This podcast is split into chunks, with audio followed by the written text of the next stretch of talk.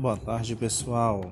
Aqui é o professor Maciel para esse podcast dos alunos do segundo ABC, certo? Onde a gente vai tratar a unidade 6 com o capítulo 21, o comércio exterior brasileiro, e o capítulo 22, o sistema de transportes, né, no Brasil.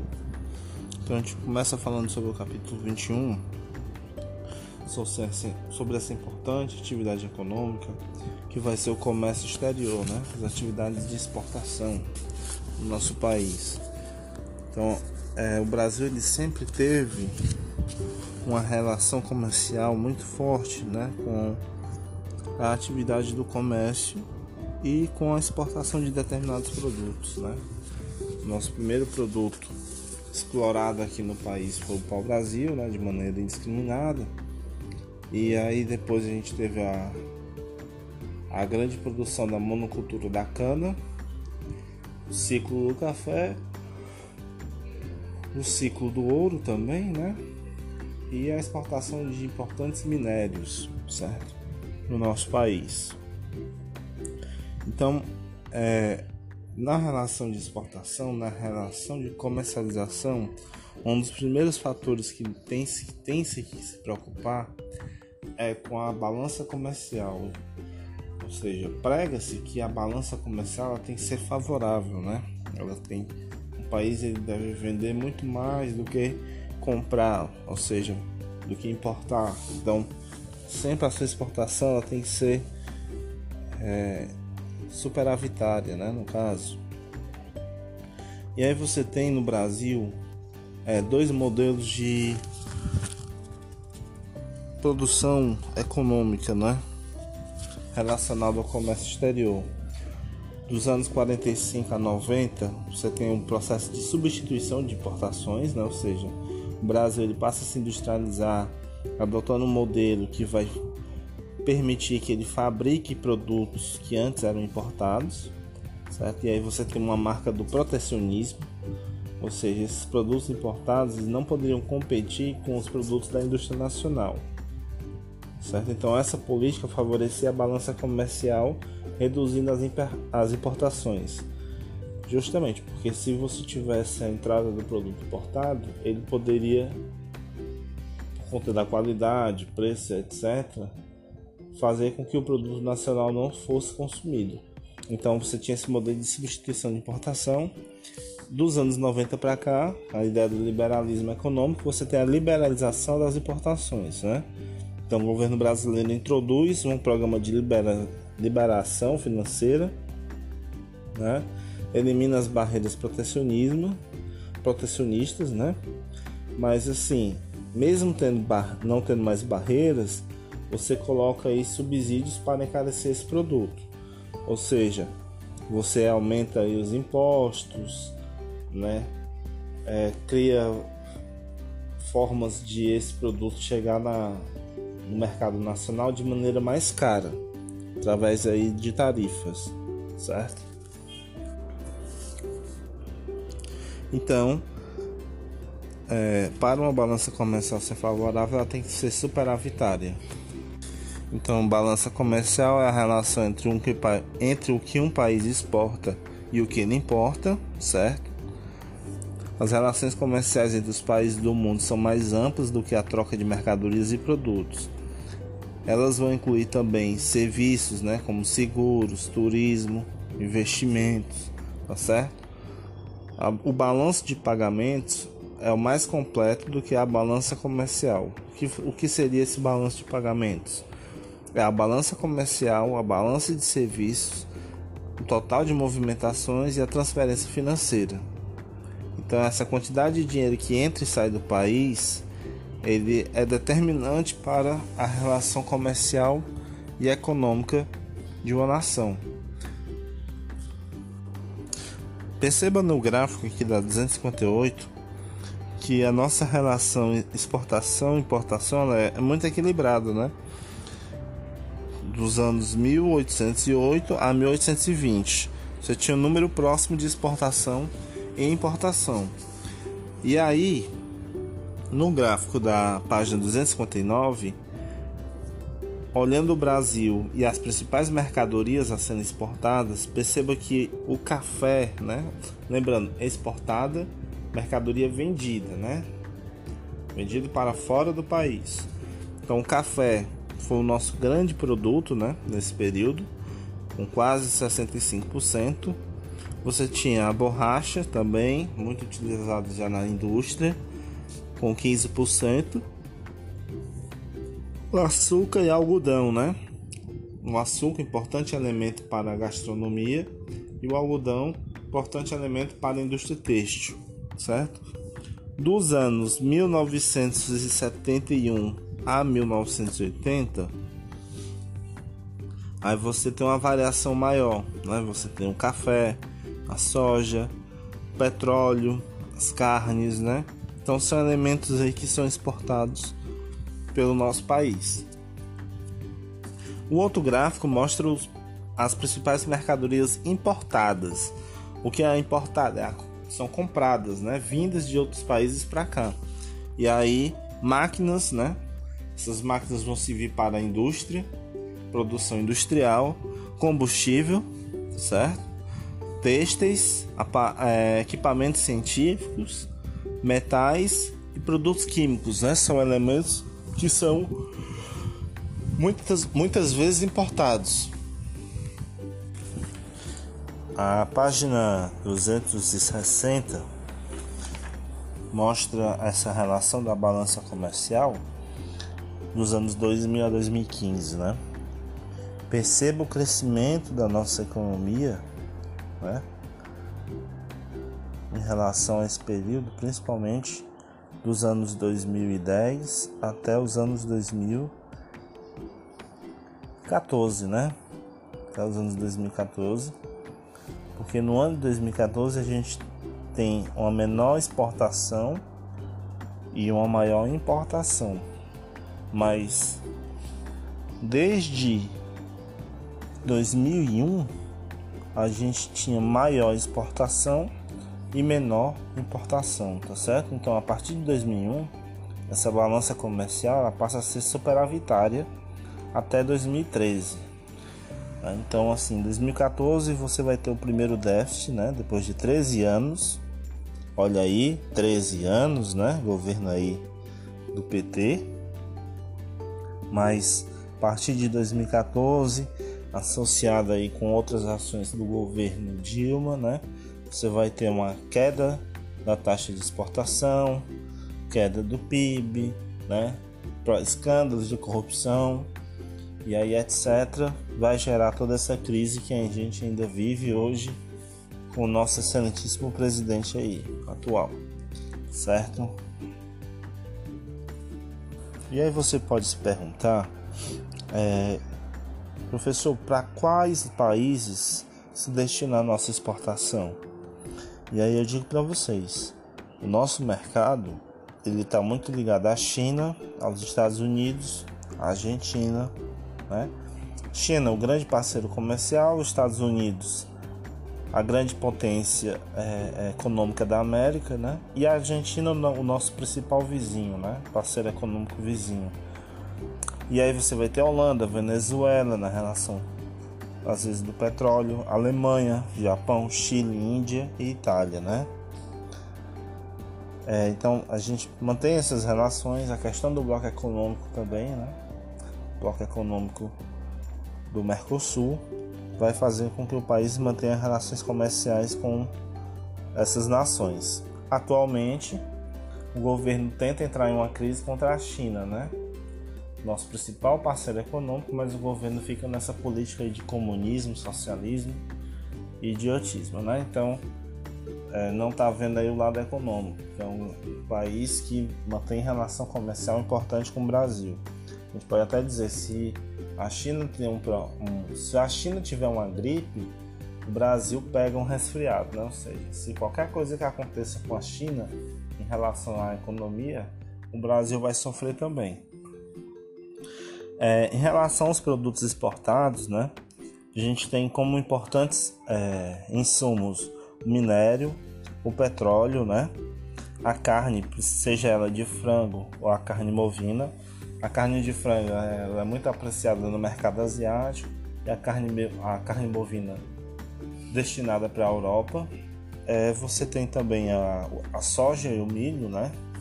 laranja, o mercado automobilístico na América do Sul e o uso também de máquinas industriais. Dos produtos que nós compramos, né? A gente já citou, mas cabe a gente é, reportar de novo. Combustíveis, lubrificantes, equipamentos mecânicos, é, eletrônicos e elétricos, né? Automóveis, peças automotivas, remédios, plástico, fertilizante, ou seja, é uma gama de, de fatores de determinados países, né? Também nossa principal relação de, de comércio de importação também é a China. China, Índia, né? Aquela questão do grupo dos BRICS, né? Dos países que compõem o BRICS.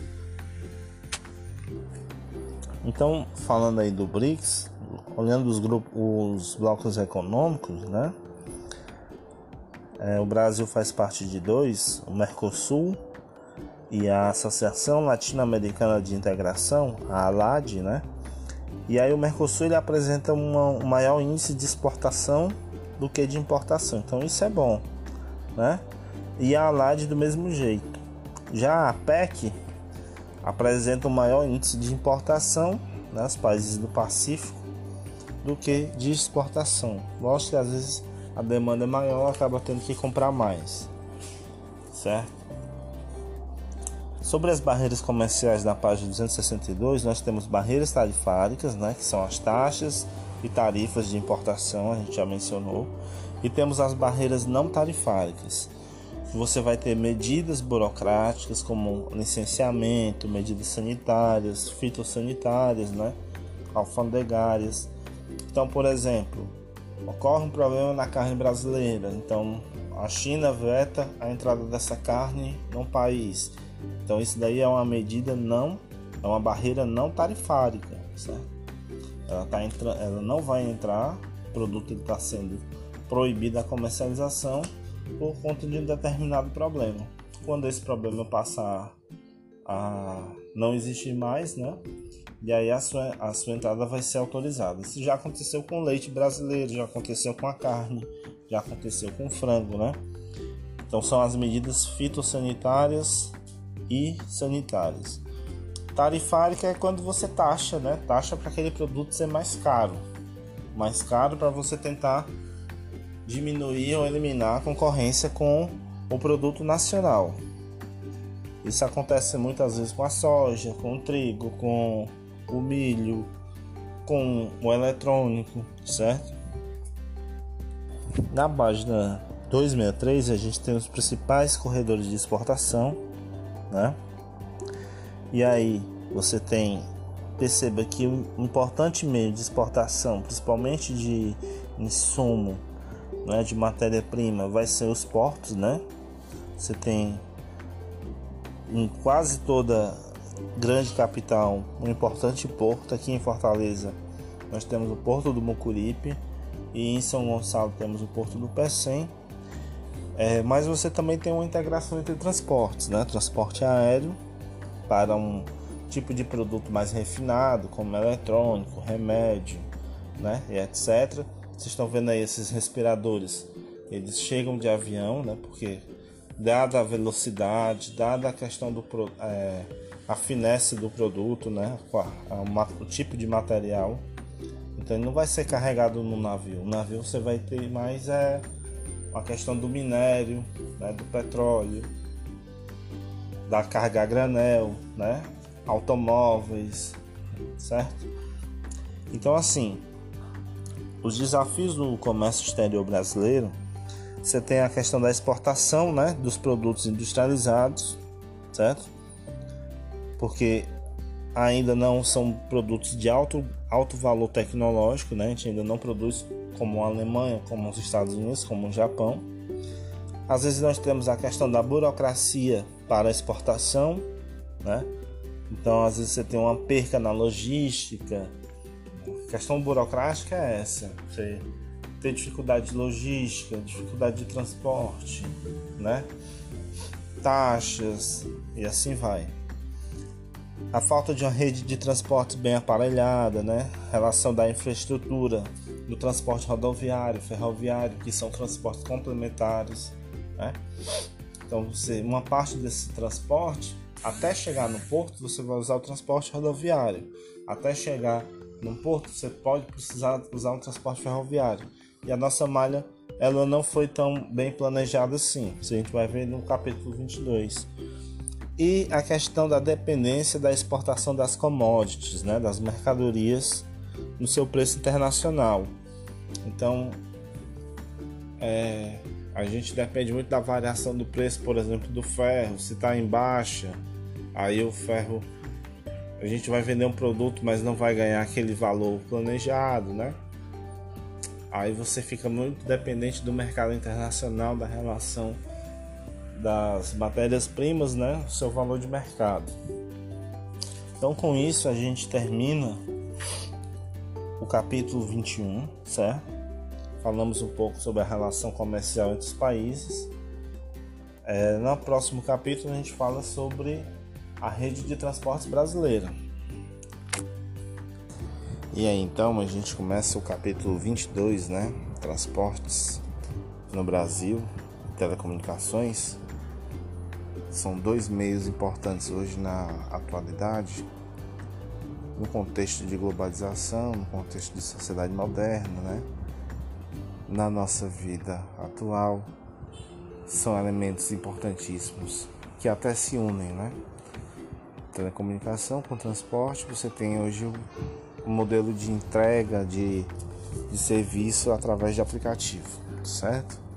Então, assim, os transportes são fundamentais para a economia de um país, porque se você não tiver uma rede de circulação, as indústrias não vão ter acesso à matéria-prima, não vão ter condição de escoar sua produção, ou seja, de exportar, de vender, né? E nem de fazer chegar ao seu consumidor. Mas assim, essa não vai ser a única função dos meios de transportes. Eles também têm a função de levar pessoas, né, movimentação de pessoas para o trabalho, para o lazer e para o turismo, né? E aí a gente vai ter alguns modais de transporte, né, no país. Transporte rodoviário, que é o mais utilizado, certo? Onde você tem a participação de automóvel, principal meio de transporte é, do país é o transporte rodoviário, aí você tem o automóvel, você tem a motocicleta, você vai ter os ônibus, né? grande sistema de transporte coletivo. No, na questão das cargas, os caminhões, né? E você tem os transportes individuais como também a bicicleta, né? A bicicleta aí que, que está em grande uso por conta das políticas né, de algumas cidades de incentivo ao ato de pedalar, né?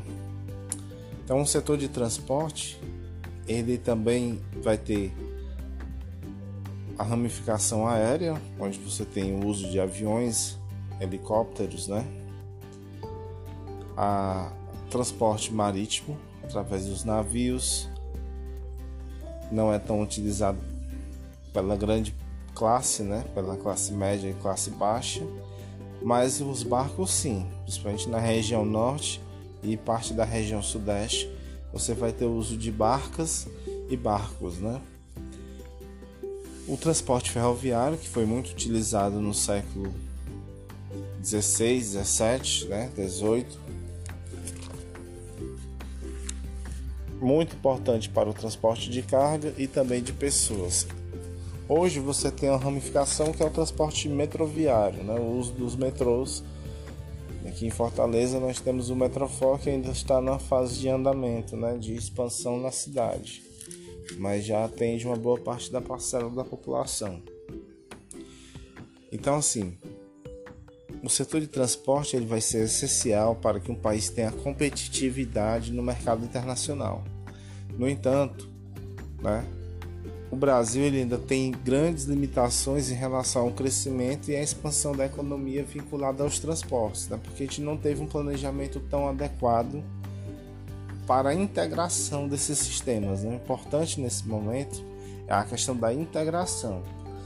Então, muitos países, e a gente coloca o Brasil nesse caso também, tem dimensões continentais. E aí é importante esse processo de integração de transportes dos mais variados tipos, certo? Por exemplo, os Estados Unidos ele é um país também continental, mas ele tem quase que todo o seu território coberto pela malha ferroviária.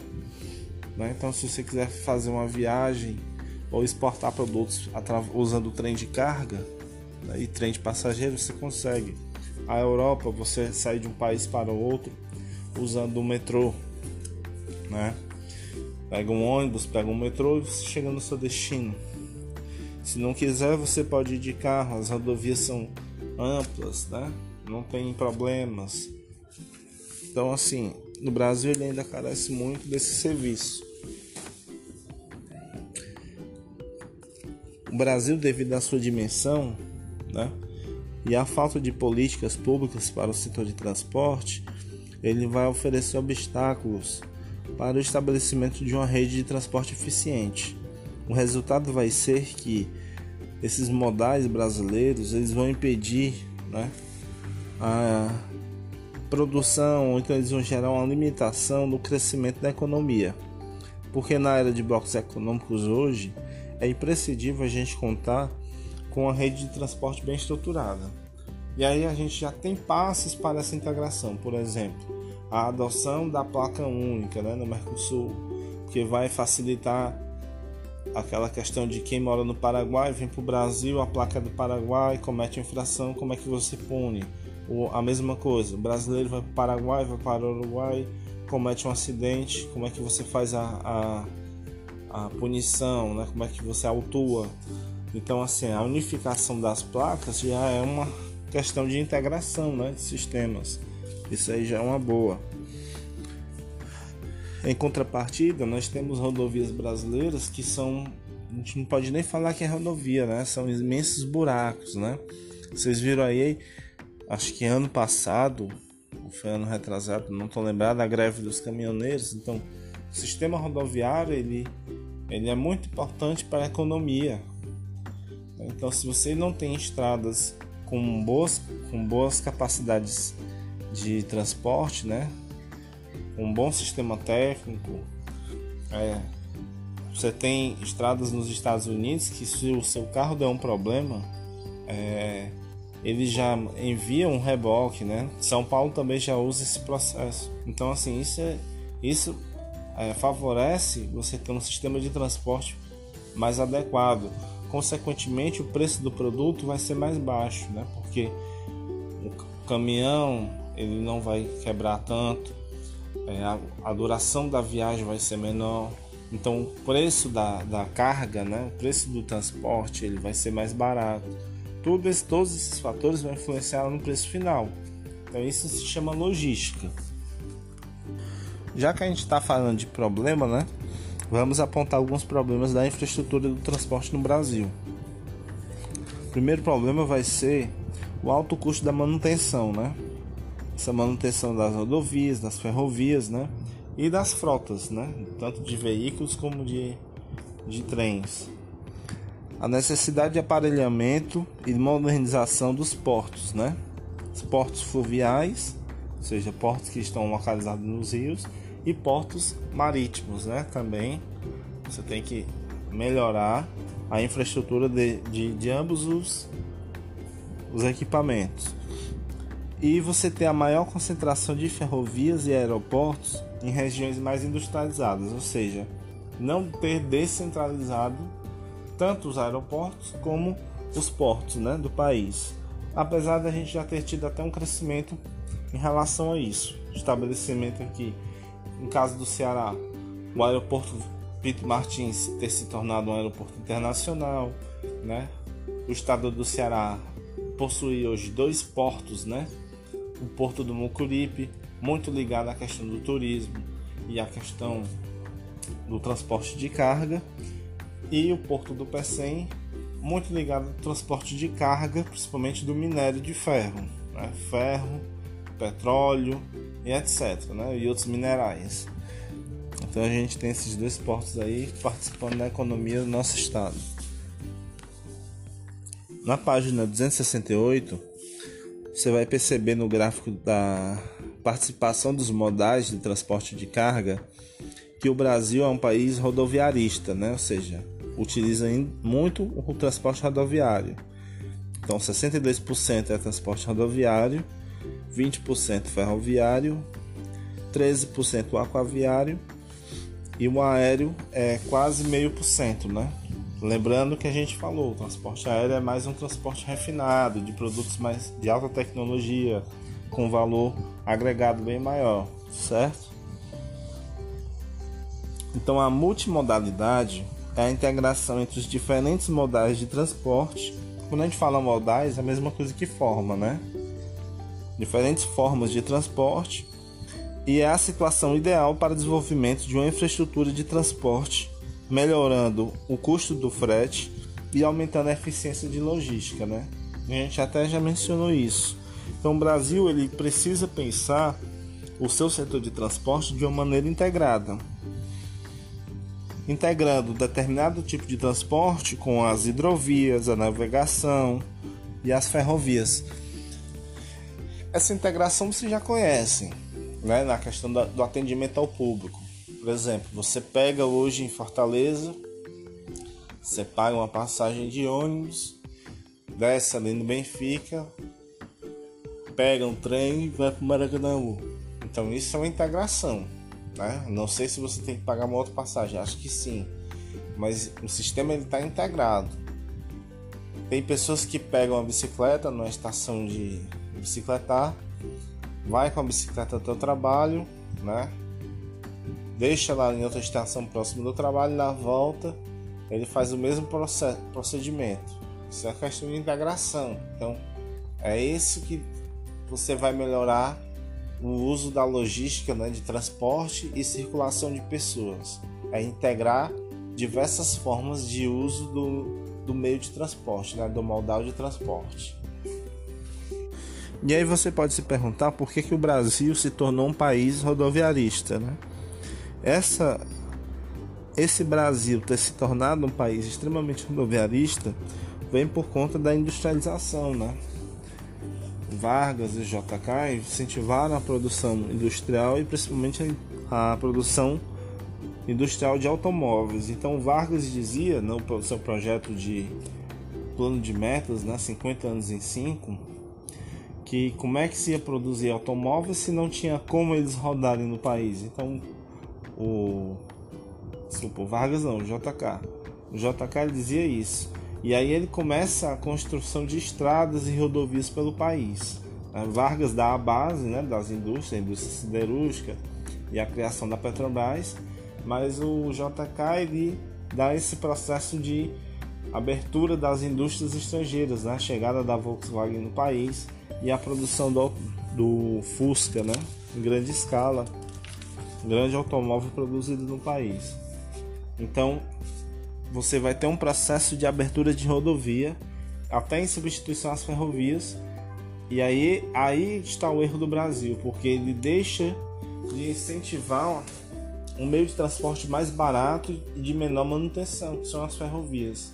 Isso não quer dizer que não deveria ter aberto rodovias. Lógico que sim, mas se deveria também ter é, dado a, a, continuidade no projeto do, ferro, do ferroviarismo, né? ou seja, a abertura também de ferrovias interligando as regiões brasileiras. Você vai olhar aqui nas páginas 269 né? e 271 os tipos de rodovias que nós encontramos no país, né? Então assim, as rodovias federais elas recebem a nomenclatura que é definida pela sigla BR, né? seguida de três algarismos. O primeiro algarismo indica a categoria da rodovia, certo? Os dois outros algarismos vão definir a posição a partir da orientação da rodovia, se ela tem uma posição norte, sul, leste ou oeste, certo? Então, as rodovias radiais elas são as rodovias que partem da capital federal em direção aos extremos do país. Ela vai ter nomenclatura BR, A primeira sigla vai ser zero, certo? Primeiro algarismo. Então é BR0 e os algarismos restantes vão variar de 5 a 95, certo? Então exemplo aí, BR040, BR090, BR020. Então assim, pessoal, BR, quando você tem a sigla da rodovia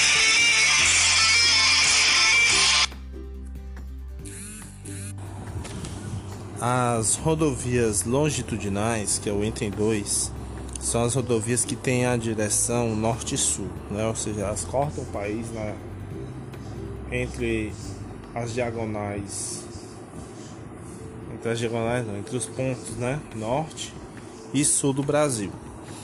E aí ela começa com a nomenclatura BR, primeiro algarismo sendo 1, e aí ela vai ter a denominação conforme ela foi batizada, né? BR-101, BR-153, BR-174. Na página 270 e na página 271 a gente vai ver os outros tipos de rodovias. A tipo 3, né? Rodovia transversal são as rodovias que cortam o país na direção leste-oeste. Ela vai ser com o primeiro algarismo 2, certo? E aí, na sequência, as outras numerações. As rodovias diagonais possuem algarismo de número 3, né? Primeiro algarismo. E o modo de orientação dela é na direção noroeste-sudeste, certo? Então ela tem um desenho em diagonal. E a rodovia de ligação são rodovias que não apresentam direção determinada, ligam rodovias federais a outras rodovias, né? basicamente rodovias estaduais. Começa pelo primeiro algarismo de número 4, né? E aí elas são rodovias que ligam uma a outra.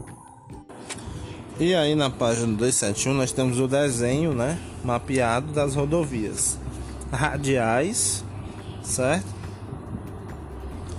As longitudinais, as radiais partindo de Brasília, né? As longitudinais fazendo a direção norte-sul, as transversais fazendo a direção leste-oeste, as diagonais fazendo a direção diagonal noroeste-sudeste ou nordeste-sudoeste, você tá vendo aí, e as de ligação que ligam a rodovia federal a uma rodovia estadual. Então, a página 272, em relação ao transporte ferroviário, devido às suas dimensões continentais, o Brasil ele deveria ter investido mais nesse modelo de transporte, conforme outros países fizeram, tipo a Rússia, a China, os Estados Unidos e o Canadá, que são países continentais, ou seja, de grande extensão. E aí o Brasil aproveitou esse sistema ferroviário que estava instalado na região sudeste do país para a produção e escoamento da, do café, né? Se tinha criado esse modelo aí na questão da mineração, melhorou na produção do café e aí você também teve esse esse incremento com a industrialização ocorrida no país a partir dos anos 30, certo? É, Aqui no Nordeste a gente também tem uma malha ferroviária, mas não igual à da região sudeste do país e sul. Mas essa malha deveria ser interligada às regiões centro-oeste e norte do país, coisa que não acontece, certo? Os principais produtos transportados no sistema ferroviário é o grão, a soja, é, gasolina, o milho, carvão mineral, ferro. E aí lembrando, você tem esse transporte pelo sistema ferroviário até chegar no porto e aí isso ser comercializado com as diversas nações que o Brasil mantém relação comercial. O transporte aquaviário ele vai compreender todo tipo de transporte que utiliza recursos hídricos, os mares, os rios e os lagos. No Brasil são utilizados o transporte marítimo e fluvial uma vez que não possuímos grandes lagos, né? O nosso litoral é extenso, né? A gente tem rios navegáveis E a região norte é a que mais utiliza tal modalidade, principalmente os rios ali na região amazônica. Você tem transporte de carga, transporte de pessoas, tem barcos escola, barcos que funcionam como posto de saúde e até como bancos, certo? É bem interessante. Então, esse transporte também está vinculado mais ao transporte de carga. A gente não vai dar tanta ênfase assim. Na 276 a gente fala um pouco do transporte aéreo, que vai ser um meio de transporte que se popularizou nos últimos anos, né? Conforme o avanço da economia no país, melhores condições, parcelamento de passagens e etc. É, então, todos esses transportes, principalmente o aéreo, você tem hoje uma alta demanda, né, uma valorização da classe média na utilização do mesmo. É, lógico que com a crise econômica se ficou mais difícil viajar, mas isso não, tá impede, não impede ainda a população de poder viajar é, dando seu jeito, né? pagando passagem parcelada, fazendo pacote, etc. É, o transporte aéreo também é utilizado para cargas, mas cargas mais valiosas, de maior valor agregado, né? ou com a necessidade maior de chegar a um determinado destino. O transporte metroviário, o metroviário ele está ligado às grandes cidades, né? Resolução do problema do trânsito. E aí Fortaleza vem com o Metrofor. Né? Poucas cidades no país existe transporte metroviário sendo São Paulo, né, a grande linha metroviária do país. Você tem as cidades do Rio, BH, Belo Horizonte, Brasília, Recife, Porto Alegre Salvador. Além disso, Fortaleza e Teresina, né? Fortaleza, como a gente já mencionou, quase 20 anos nesse processo de conclusão do Metrofor, né? Projeto aí dos anos 2000, estamos em 2020 e ainda não foi concluído, né? como tudo no país, você tem a questão da corrupção, da demora, da protelação, da burocracia, né? Mas é um meio de transporte que vai ajudar muito as zonas urbanas. Em relação às telecomunicações no Brasil, é, o Brasil ele conta com produtos de vanguarda né, na sua central de comunicação telefônica digital, fibra ótica, sistema de comunicação de dados, né, permite ligação de terminais, computadores à rede telefônica. É, a gente tinha uma dificuldade, né? Telefone não era para todo mundo, só tinha quem tinha dinheiro. É, acontece que a Embratel, junto com a Telebrás, né? Eles vão popularizar esse serviço de telefone nos anos 70 para a classe média, né? Classe mais abastada e a partir dos anos 2000, né, meados dos anos 90, com o sistema de privatização, aí vai chegar o sistema de telecomunicações para uma maior parte da população, certo? Então, nesse aspecto aí, a, a privatização do sistema da Telebrás, né, nos anos 97, e a regulação pela Anatel, né, Agência Nacional de Telecomunicações, fez com que o serviço se tornasse mais acessível. Aqui no Ceará você tinha a estatal Teleceará, que se torna privatizada e vira Telemar, e depois essa Telemar vem a ser o que a gente tem hoje como Oi. Hoje nós temos quatro grandes multinacionais atuando no ramo de telefonia móvel, né? A empresa Oi, a empresa TIM, a empresa Viva, a empresa Claro. Associado a isso, Há também a configuração da rede de internet, né? cabeamento por internet, e também a rede de TV a cabo. Geralmente essas empresas oferecem o serviço casado. Então, então é, a privatização do setor de comunicações facilitou a disseminação da telefonia fixa e móvel e da internet no Brasil.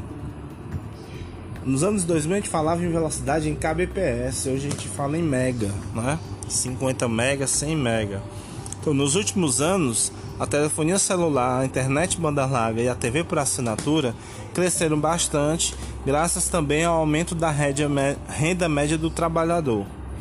Porém, o que mais vai crescer é o setor de telefonia celular, como a gente pode ver na tabela abaixo, né? O crescimento do número de celulares o crescimento do telefone fixo, mas hoje já não é uma coisa tão utilizada por, pela maioria da população, o uso da banda larga e da TV por assinatura. Fica aqui o um abraço a todos, está terminando o assunto e a gente complementa fazendo as tarefas. Ok? Abraço do professor Maciel.